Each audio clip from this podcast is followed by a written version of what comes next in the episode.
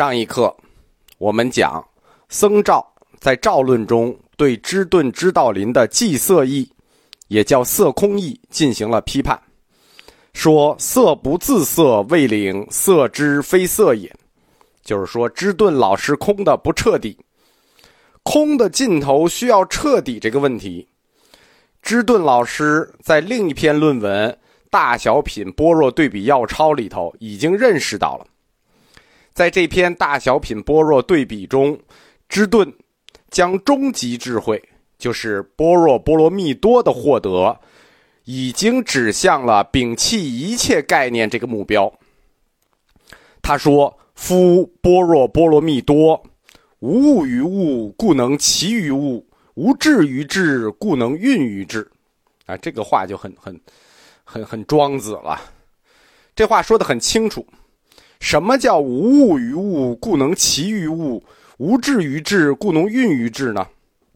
所谓无智于智，就是连最后的概念也要抛弃，摒弃所有的观念，包括般若这个观念的本身。这一切都是方便，只是指导我们学习过程中心念暂时的一个标志。当这个标志发挥了作用。那这个标志就要被抛弃。从这一段看，实际上芝顿已经知道僧肇指出的问题了。僧肇就是连芝顿老师的作品他都没有看完就开火了啊。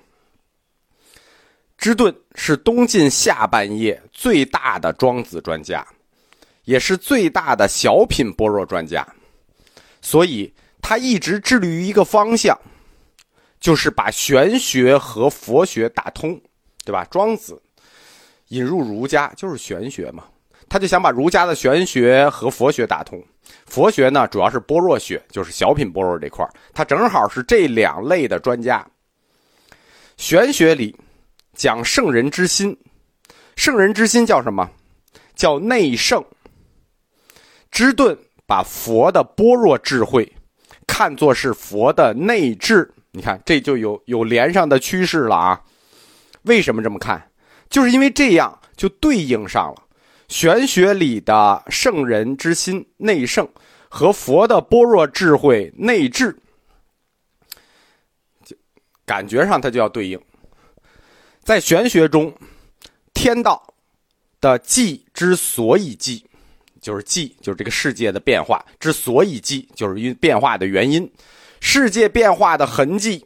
这个寂是在圣人的内圣变化的推动下，内圣的变化就叫所以所以寂的推动下产生的天道。那对应的佛学呢？对应的佛学，这个世界的种种变化就不叫寂，在玄学里叫寂，在佛学里叫做方便。那方便这个世界的变化，方便之所以方便。是因为佛的般若智慧在内在的推动它，完美了。玄学圣人的内圣跟佛学佛的内智就融合了，对吧？玄学里是内圣的变化在推动世界的寂寂，所以寂；佛学里是佛的内智在推动世界的变化，世界方便之所以方便。儒家的天道，就是佛教的般若。那寂色义的等式就知道了吧？内圣等于内智，圣人的内圣等于佛的内智，即等于方便，就是世界的变化即，就等于佛家讲的世界变化方便。玄学的天道就等于佛学的般若。知顿作为相秀、郭象之后。最大的庄子专家，很明显，他的这一整套解释的术语，更多的是受到了玄学的影响。所以说，芝顿的理论是一种大乘佛教与玄学的混合物，我们可以称之为玄学佛学、玄佛。六家七宗都可以划在玄学佛学里。核心的议题还是中国哲学的核心。圣人观，我们再说一下啊，玄学的圣人并不是一个具体的人，而是圣人的抽象，是具有超验的道德化的、拥有特殊智慧的那么一个抽象，他的人格化叫圣人。圣人，他引导万物趋向于一个终极。他引导万物趋向于终极的，但是他的自身，并不在万物之中，是超然于这个变化世界之外的。对于这个世界做出回应。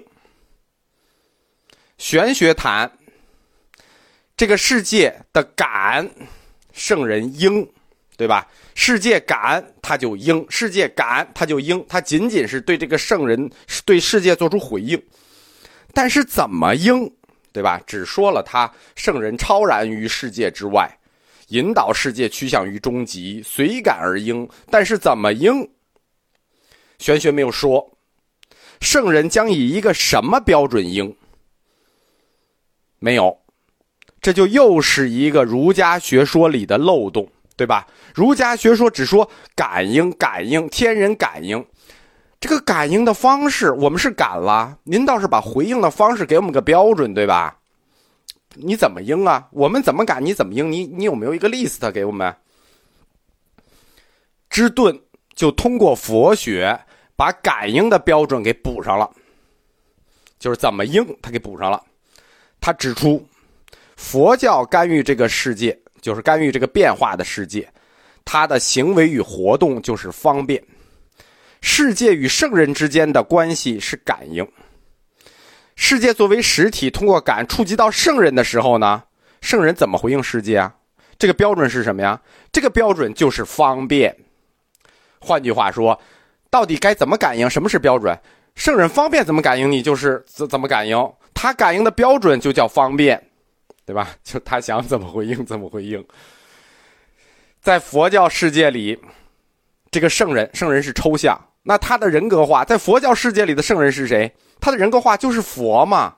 所以，这种方便的回应，那就是佛对世间的方便，他也不会影响到圣人作为那种智慧与寂静不动的本质，对吧？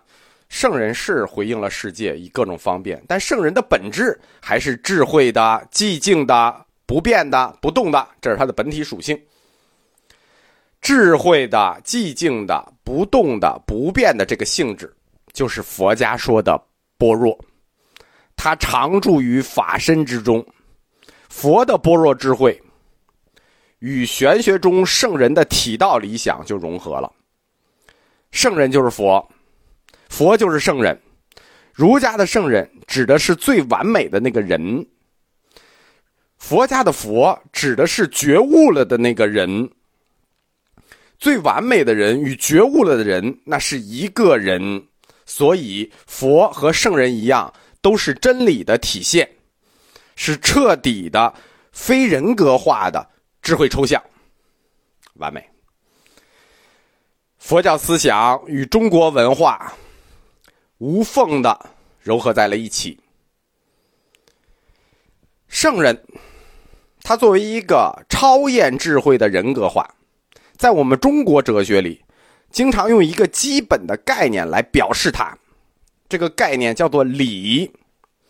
理就是圣人，代表着一切现象的存在和被推动的理由，所以它叫理。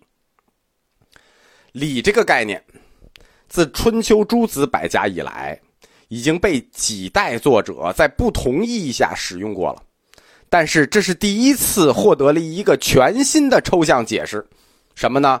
圣人等于般若等于理，中国宇宙观的圣人和理，就跟佛教的真理般若与真如完全的融合在一起了。